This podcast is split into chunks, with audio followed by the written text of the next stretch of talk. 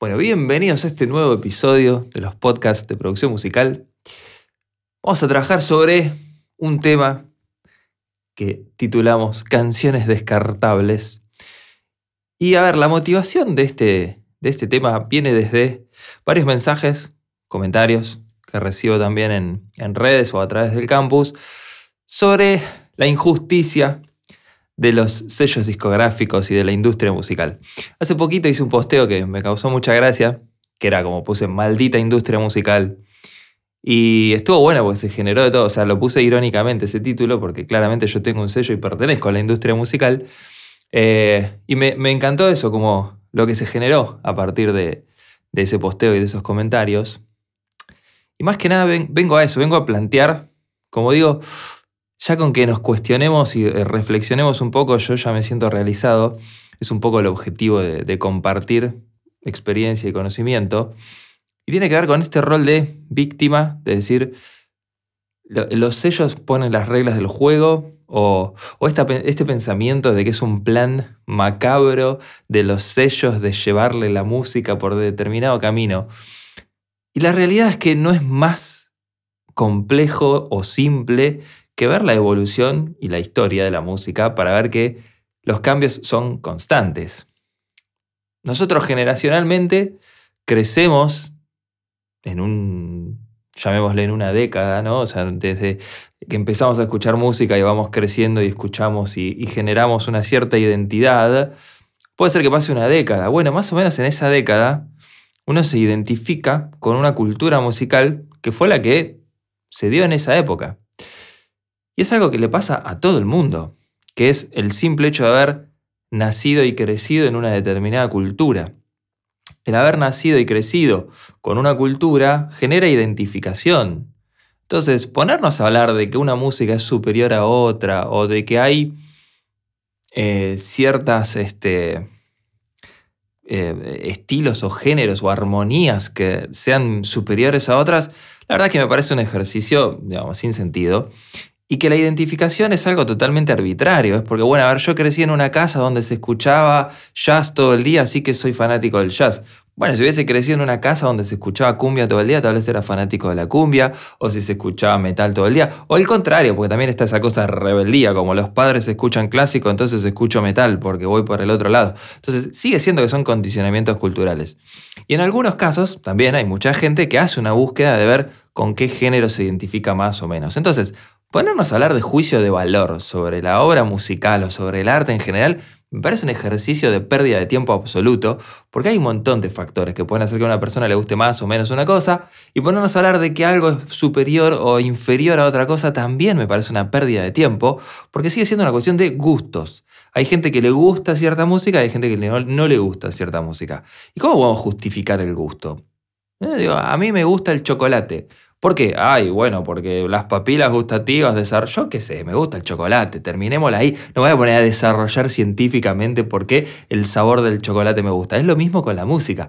¿Por qué me gusta tal música? Bueno, yo siento algo que me agrada cuando escucho esa música y la quiero seguir escuchando. y eso le pasa a todo el mundo. Entonces, ponernos a hablar de juicios de valor me parece una pérdida de tiempo.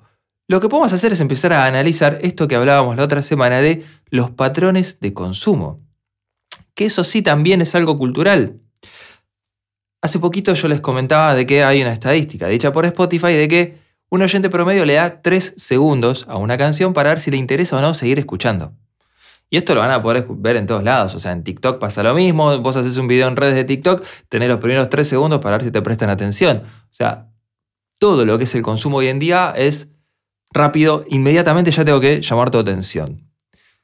Pero no dejemos de ver que en la historia, estamos en una era en donde todos los seres estamos sometidos a una cantidad de estímulos infernal que nunca antes había pasado algo así. Entre televisión, redes sociales, radio y, publicidad gráfica a la calle, la cantidad de estímulos que recibimos por hora es infernal. Entonces, el balance promedio en el que uno está ya es de tantos estímulos que sorprender a una persona en ese balance requiere más estímulo todavía, ¿se entiende? O sea, estamos en una era de sobreestimulación. Por ende, para llamarle la atención a una persona, tenés que salir de ese balance que ya es la sobreestimulación. Entonces, no es fácil en este momento llamarle la atención a una persona. De vuelta, hablando en rasgos generales, promedio, ¿no? Una persona que vive en el medio de la montaña no tiene este problema. Entonces, los tiempos, más que nada se habla de lo que es mm, ser urbano, ¿no? Metido dentro de una ciudad, en donde tenés estímulos por todos los costados de diferentes estilos, sonoros, visuales.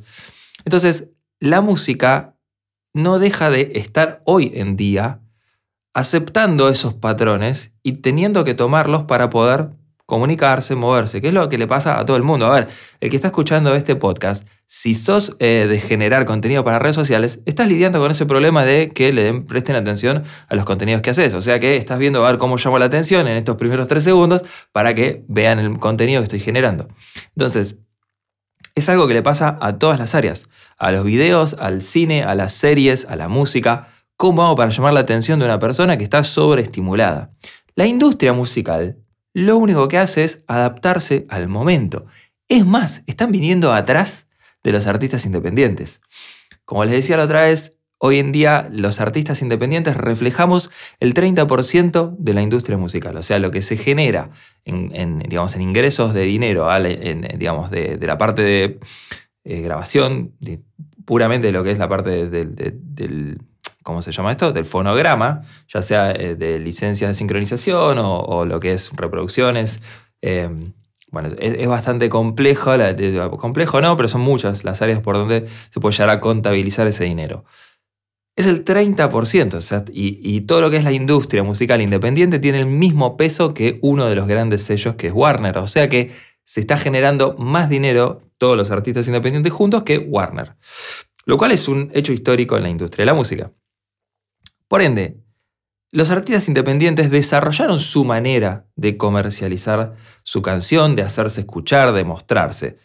Empezaron a crecer muchísimo cuando aparecieron las redes sociales. Las redes sociales democratizaron muchísimo el poder llegar a la gente con valores súper accesibles. Estos últimos años empezó a subir mucho, pero el costo de hacer publicidad en redes sociales sigue siendo muy accesible hace muchos años atrás, para hacer publicidad había que tener muchísimo dinero para poder entrar en un diario, en una revista, o en la radio, o en televisión. Eran costos altísimos. Redes sociales, ¡pum! bajó muchísimo el costo publicitario, por ende permitió que mucha gente se pueda publicitar. Y así aparecieron sellos independientes, artistas independientes, que empezaron a darse a conocer y a poder colocar su catálogo en oyentes promedios, ¿no? O sea, en la gente común y corriente, sin tener que ser dueño de un canal de televisión. Eso permitió que crezca mucho el artista independiente. Y los sellos atrás de los artistas independientes empezaron a tomar ese mismo modelo. Empezaron a aparecer en las redes sociales, no estaban en las redes sociales.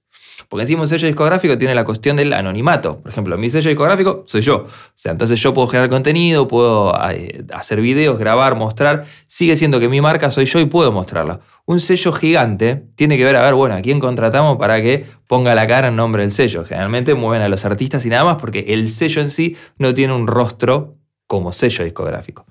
Si bien de a poco se van, se van ablandando, ahora los AIR empezaron a grabar videos, empezaron a mostrarse más, por justamente las redes se lo están exigiendo. Entonces, voy a que van detrás de la cultura. Entonces, los sellos se adaptan al entorno, no es que dicen, bueno, de ahora en más hay que hacer que la gente en tres segundos se vuelva loca por decidir si escucha o no un tema.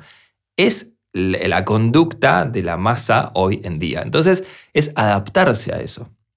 Y vuelvo, el detonante de un poco de toda esta charla vino de recibir comentarios del lado de la víctima, ¿no? De soy artista y mis canciones me las rechazan porque ellos quieren imponer una música que no va conmigo. Y la realidad es que no quieren imponer más de lo que la gente está consumiendo. Basta con que subas un video explicando, por ejemplo, a ver, yo soy un eh, generador de contenidos y de conocimiento, o sea, de aprender herramientas de producción, aprender de sonido, aprender de emprender en la industria musical. Yo sé que mis contenidos son de nicho y si yo hago un video de cómo eh, aprender a cobrar regalías, o hay un video de un gatito bailando al ritmo de un reggaetón, ya sé que va a tener más vistas el gatito bailando al ritmo del reggaetón, porque es el patrón de consumo de la sociedad hoy en día. La gente busca divertirse y muy poca gente dedica su tiempo libre a capacitarse. Por algo estamos como estamos, ¿no? Pero sigue siendo que es el patrón de consumo masivo. Entonces, las empresas, las industrias, los sellos discográficos, lo que hacen es adaptarse a ese patrón de consumo. No puedes forzar a una persona a que vea y le interese algo que no le interesa. Entonces, si vos querés que te escuche, que te preste atención, vas a hacer, de, de, alguna manera, vas a hacer algo que le llame la atención para que te preste atención. Entonces, es adaptarse a ese discurso. Si vos, como artista independiente, tenés un estilo que tiene una canción, que tiene una introducción de 14 minutos, dudo que hoy en día cualquier sello diga, sí, dale, hacelo. Si sos un artista emergente, dudo infinitamente. Y ahí vamos a lo que decíamos recién de las canciones descartables. ¿Por qué? Porque hoy en día es todo rápido e incluso de un solo uso. Cambió muchísimo la cultura del consumo de la música. Antes se compraba un vinilo. Después se compraba el cassette o se compraba el disco. Uno compraba la obra. Claramente, uno, salvo que uno sea un comprador compulsivo, comprabas un disco y lo escuchabas varias veces. Entonces, eso tenía dos cosas. Uno, no era tanta la música que uno consumía. Y además, eso que uno grababa, el, el artista que hacía el disco, tenía que dedicarle un buen trabajo por el hecho de que la persona lo iba a escuchar mucho tiempo. Y cuanto mejor sonara, mejores fueran las canciones, más ventas tenía. Ese modelo desapareció. Si bien todavía hay gente que quiere luchar para que sobreviva, es claro que no va a lograrlo. Y hoy en día estamos ante el streaming. El streaming cambió, cambió violentamente el cómo se consume la música. Se escucha una vez y listo. No tengo que comprarme la canción. Pongo play y la escucho. Después está el tema si tengo cuenta premium o en dónde, si es con YouTube o Spotify o lo que sea. Para los artistas es diferente porque cobramos diferentes las regalías según cómo nos escuchan, pero la persona puede acceder a la canción y escucharla. No tuvo que comprarla para poder escucharla. O sea que la puede escuchar una vez y nunca más. Y así sea un artista que sí le gusta, puede ser que pase lo mismo, lo escucha una vez y no la vuelve a escuchar. Otra cosa que está cambiando violentamente es que ya no es que tengo el disco y escucho el disco, para lo cual yo tengo que tener la voluntad de ir a comprar el disco, tomarme el tiempo, o sea, poner de mí, tengo que poner tiempo, trabajo, esfuerzo para ir a un cierto lugar y comprarme el disco, agarrarlo y llevármelo a mi casa y sentarme a escucharlo. Eso murió. Ahora es, pongo play en el teléfono, hago clic y ya escucho la discografía de todo el planeta, o sea que de mi parte no hay esfuerzo para llegar a las canciones. Y eso, por ende, se refleja también en el compromiso de la persona y en la exigencia de la persona. Si yo para obtener algo tengo que hacer mucho esfuerzo, eso algo que estoy obteniendo quiero que me dé frutos, porque me estoy esforzando para obtenerlo. Ahora, si yo eso que voy a obtener es un clic y no me cuesta nada obtenerlo, tampoco espero mucho. Entonces, también está pasando que la gente espera menos de, los artistas y de la música, porque ya no se esfuerza mucho para conseguirla tampoco. Hago clic y ya está. Y si no me gusta, paso a la siguiente. Tenemos superproducción, por suerte, hay mucha gente que tiene acceso y puede producir, incluso yo capacito para eso, es mi ambición que crezca la industria más todavía. Pero también eso genera que haya mucha oferta de canciones. Entonces, si esta no me gusta, paso a la siguiente. Porque esta no me, no me costó nada conseguirla, paso a la siguiente, tampoco me cuesta nada conseguirla.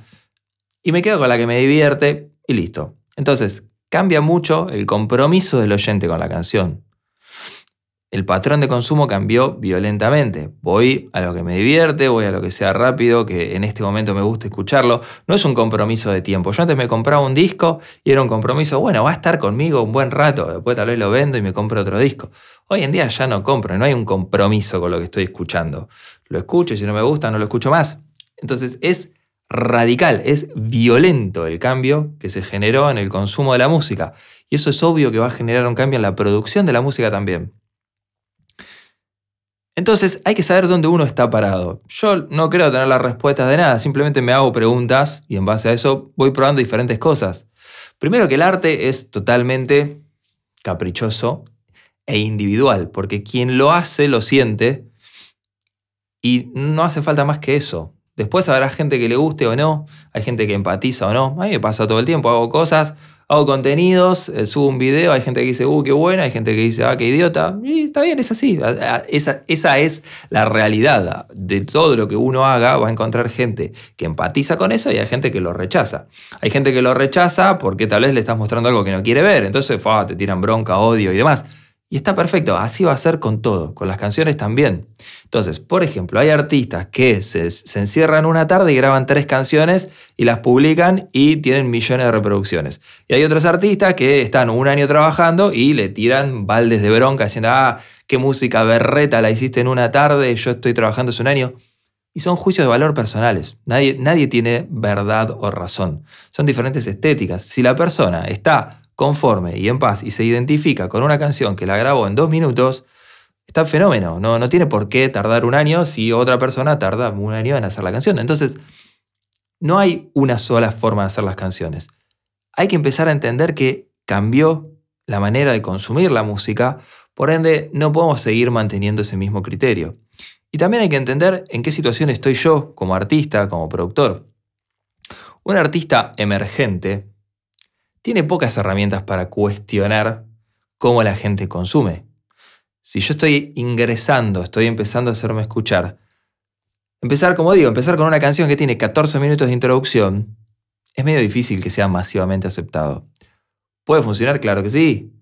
Y si me identifica y si yo soy eso y quiero hacer una canción que tenga 14 minutos de introducción, a por ello. Lo que tengo que saber es que va a ser muy difícil la pelea. Entonces, yo creo que no hay que tomar las decisiones a la ligera y hay que saber a, lo que uno se está enfrentando. Ya sabes que si vas a ir en contra de la masa, te va a dar mucho más trabajo. Lo cual no quiere decir que, ok, entonces hago lo que todos dicen. No, tampoco estoy diciendo eso. ¿sí? simplemente estoy diciendo empezar a darse cuenta de dónde uno está parado, entender qué es lo que está pasando. Y vuelvo, hay estas personas que me comentaron y me escribieron como en el rol de víctimas, ¿no? De la industria musical es una porquería porque obligan esto y me rechazan mi trabajo y yo trabajé eh, un año para hacer este disco. Ok, primero, si me pongo en el rol de víctima, ya le estoy dando la victoria a la persona que me está poniendo las condiciones, llamémosle, ¿no? Porque ya en cuanto me pongo en víctima, ay, yo no puedo, y ok, ya, listo, le estoy dando la victoria, date por este, vencido inmediatamente. Entonces, ponerse en víctima, la, la realidad es que no, no me sirve, no me suma. Y sé que es dificilísimo salir de ese lugar. A mí me pasa constantemente de caer en el rol de víctima hasta que me doy cuenta y digo, ok, no, ¿qué puedo hacer? ¿Qué puedo hacer? ¿Qué puedo hacer? ¿Qué puedo hacer? Y activo. Entonces, ponerse el rol de víctima, no, la industria musical es una porquería porque están muy... no sirve de nada. Entonces, lo que tengo que empezar a entender es por qué están haciendo esto. Bueno, cambiaron las reglas del juego, cambió el consumo, la gente, la música es descartable. Yo saco una canción hoy, tal vez mañana ya no suena nunca más. El tema es que eso hay que ver a qué artista le sirve. ¿no? Hay un montón de artistas, a mí me pasa con el sello de no, tengo que sacar canciones, que sacar, sacar, hay que sacar material. A ver, sacar mucho material te sirve, porque hoy en día Spotify funciona casi como una red social.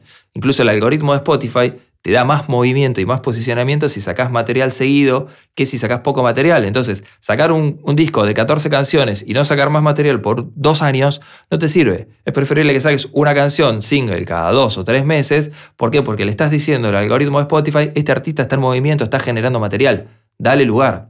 Entonces, me digo que te están poniendo unas condiciones del juego que no están tan buenas para los que quieren trabajar un álbum completo y encerrarse un año en el estudio a darle un concepto al álbum vuelvo.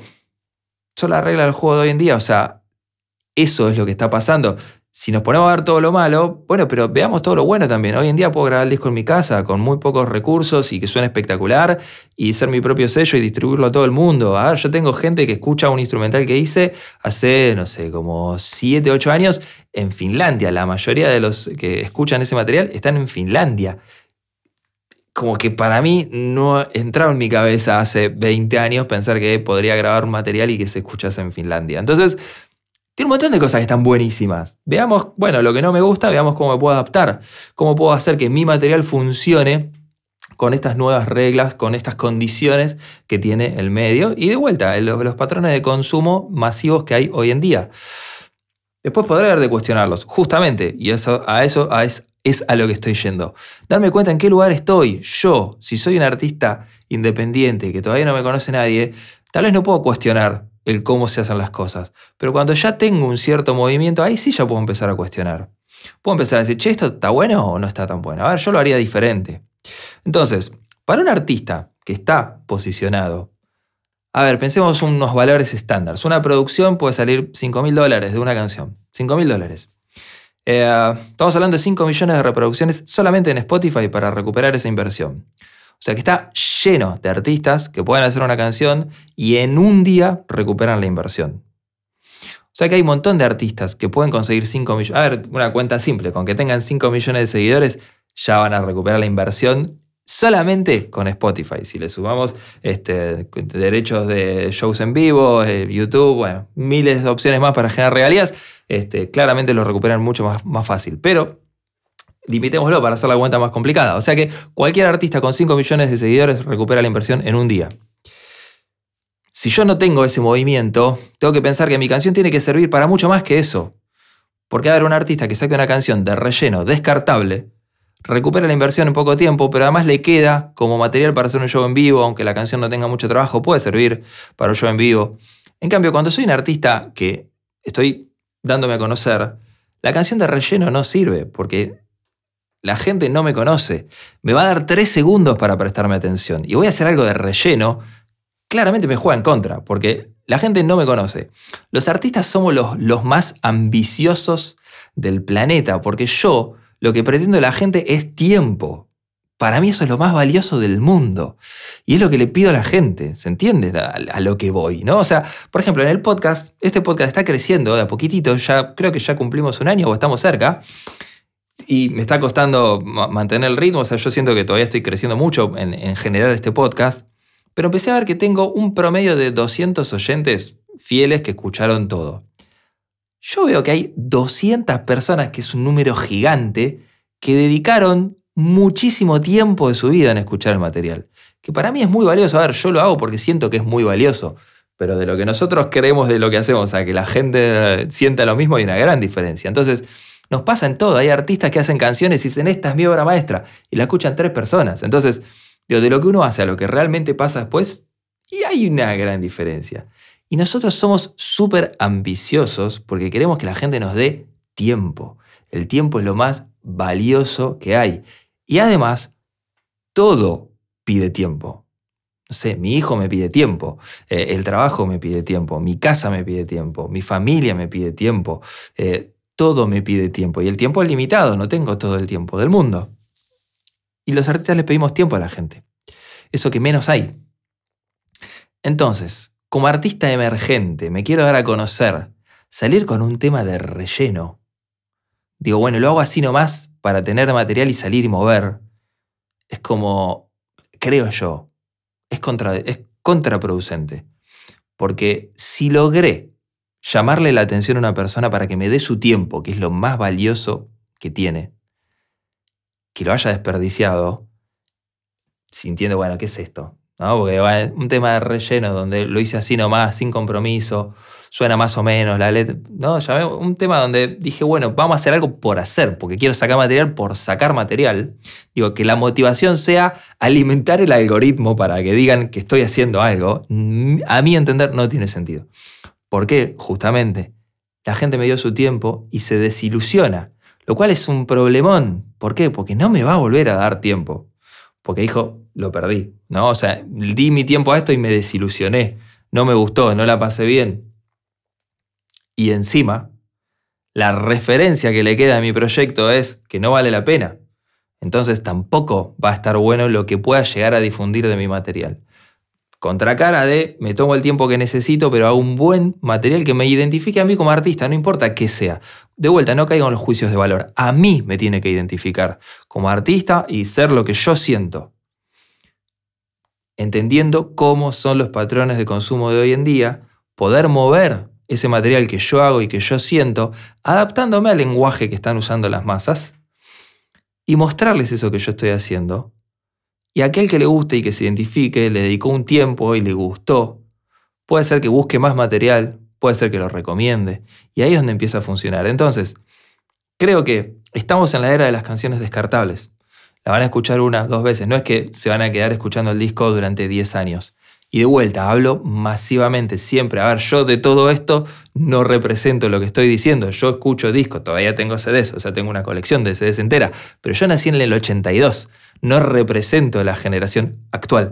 Yo no nací con Spotify, ¿no? O sea, yo amo que exista Spotify, agradezco violentamente que exista Spotify porque gracias a eso mi música se escucha en todo el planeta. Yo no tendría hoy en día la posibilidad de que mi material se escuchara en todo el planeta si no es gracias a que existe Spotify y la producción independiente. Entonces, es muchísimas las ventajas que tenemos. Pero también tenemos que entender que la industria cambió, que las maneras de consumo cambió y que las canciones en sí también están cambiando. Hay muchas, muchos artistas, sobre todo los que son mainstream, digamos, que los que más escuchan, que generan material igual que como si fuese una red social. O sea, generan una canción por un concepto, para un video, para mover en redes sociales. O sea que la motivación de la canción es que se generen contenidos en las redes sociales. Y de vuelta, no estoy diciendo que esté ni bien ni mal, estoy diciendo que eso antes no existía, entonces cambia la manera de generar material. Y yo siento que esta gente que me fue contactando, que se ponen en el rol de víctima de la industria me exige que haga tal o cual cosa, es porque, bueno, no están viendo que cambió. Cambió la industria, cambió la generación, cambió el consumo de la música, cambió la manera de comunicar la música. Entonces, si va en contra de mi identidad, tendré que saber que tengo una pelea violenta porque voy yo en contra de la masa. Ahora, hay un montón de cosas que creo yo que se pueden. Por ejemplo, a mí me pasa con los artistas en el sello que, sin ir más lejos, una canción que estamos por lanzar esta semana, que tenía una introducción de ocho compases que dije, saquémosla, porque estos ocho compases nadie los va a querer escuchar. Y bueno, pues listo, lo sacamos. Pum, arranca la canción directamente con la idea principal de lo que sería la, estrofa. Entonces, no, es, no fue una negociación muy difícil, ¿no? Que decir, bueno, uh, no, porque esta introducción. Ahora, si la introducción es algo que hace a la canción, ¿por qué? Porque, por ejemplo, tiene un visual que acompaña, bueno, queda pero porque ya estoy pensando que el concepto va a ir acompañado de un video, que la imagen acompaña y refuerza el concepto del sonido, entonces ya sé que la comunicación fuerte de la canción tiene que ser a través de un visual, porque la introducción se apoya en ese visual. O puedo hacer una versión para video y una versión diferente para Spotify sin esa introducción, que también se hace. Entonces, es adaptarme al medio. A lo que voy y sintetizando todo esto es tengo que adaptarme al medio que uso para comunicarme. Y cerrando un poco toda esta charla, si yo voy a, no sé, Turquía y no hablo turco, voy a llegar a muchas menos personas que si sí hablo el idioma de ese lugar. Y eso pasa en todos lados. Si voy a un país donde en Alemania se habla alemán, yo voy y hablo castellano. Habrá lugares en donde hay mucha gente que me va a entender, pero todo el país habla en otro idioma. Entonces, me voy a poder comunicar mucho menos por no saber el idioma del lugar al que estoy yendo. Bueno, me voy a mover en redes sociales. ¿Cuál es el idioma de las redes sociales? Si quiero llegar a la mayor cantidad de gentes, si quiero llegar a la mayor cantidad de gente, tengo que hablar el mismo idioma. Si no, voy a llegar a gente. Claramente voy a llegar, pero van a ser muchos menos. Y ahí es donde entra en la cuenta y en el balance si lo puedo sostener o no porque no deja de ser un trabajo, una industria, una inversión, un negocio. Acá muchos artistas lo van a odiar esa palabra, pero lo es. Entonces, yo personalmente invierto en publicidad para posicionar mis canciones. Por algo llegué a Finlandia. Si esa persona escuchó la canción y le gustó y fue a Spotify y puso play, yo estoy cobrando regalías, pago la publicidad. Si la persona la escuchó y no le gusta y no pone play, no cobro las regalías, pero pago la publicidad igual. Entonces empiezo a ir a pérdida. No me da lo mismo, entonces, que funcione o no funcione aquello que yo hago en las redes sociales. Por ende, hablar el idioma de la gente a la cual me dirijo, para mí es fundamental. Puede ser que esté de acuerdo, puede ser que no, pero a ver, para entrar, puedo hablar el mismo idioma. Y después puedo ir cambiando. Una vez que estoy dentro, puedo ir planteando diferentes cosas. Puedo ir cambiando ese, ese idioma, ese dialecto. Eh, y, digamos, importar otras cosas. Pero primero tengo que hacer que me escuchen. Entonces, ¿por qué van a escucharme a mí si no hablo el mismo idioma? ¿Se puede? Claro que se puede. Está lleno de casos. Pero los puedo contar con los dedos de la mano. O sea, la gente que puede entrar en la industria y romper lo, más, lo masivo son los casos menores que la gente que entra hablando el mismo idioma y estando adentro muestran su manera de ver y de hacer la música. Y vuelvo, yo no tengo las respuestas de nada, no me considero el oráculo de nada, hablo de mi experiencia y espero que les sirva. Sobre todo para justamente adaptarse, amoldarse, en vez de ponerme en una posición rígida, de las cosas tienen que ser así y no funcionan, ponerme en una posición de, bueno, ¿cómo puedo hacer para que a mí me funcione en estas condiciones? En cómo está funcionando, cómo está funcionando el medio. En vez de pelearme con el algoritmo de Spotify, aceptémoslo, ok, funciona así. Quiero sacar una canción, bueno, pero el, algoritmo me pide que saque material seguido para que posicione mejor mi cuenta. Bueno, sacas una canción por algo, ¿qué es lo que está pasando ahora? Sacan una canción, después sacan el remix, después sacan el acústico y después sacan la misma canción fit con otro artista. ¿Por qué? Porque nadie puede ponerse a hacer millones de canciones, salvo que tengas un equipo. Pero yo me dirijo a artistas independientes, en donde la mayoría no tiene equipo. Entonces, no puedes sacar una canción nueva cada dos semanas o cada mes y que sea un hitazo y que esté buenísima y que esté súper trabajada. Entonces, la canción que hiciste la reversionas y esas reversiones las subís a Spotify, las subís a YouTube, entonces vas alimentando a los algoritmos diciendo, che, estoy en movimiento, estoy generando material, dame posición, y no, no estás haciendo material de relleno, en donde decís, bueno, hago algo así nomás para mover, porque, insisto, creo yo, los artistas somos lo más ambicioso que hay porque a la gente le pedimos tiempo. Lo que hay que hacer es que valga ese tiempo que le estamos pidiendo. Por lo menos así lo veo yo. Bueno, está buenísimo todo lo que se generó con toda esta charla. El otro día en las redes hubo ahí un montón de comentarios que muy divertidos, como todo. Hay hateo, hay qué bueno esto, hay gente que le, le sirvió para reflexionar. Y yo creo que con que logremos salir de esa posición de víctima y ponernos en movimiento para conseguir lo que queremos, yo ya me siento realizado. Es lo, es lo mejor que nos puede pasar. Dejar de sentirnos víctima y tomar acción. Les dejo un abrazo gigante y nos vemos en el próximo episodio.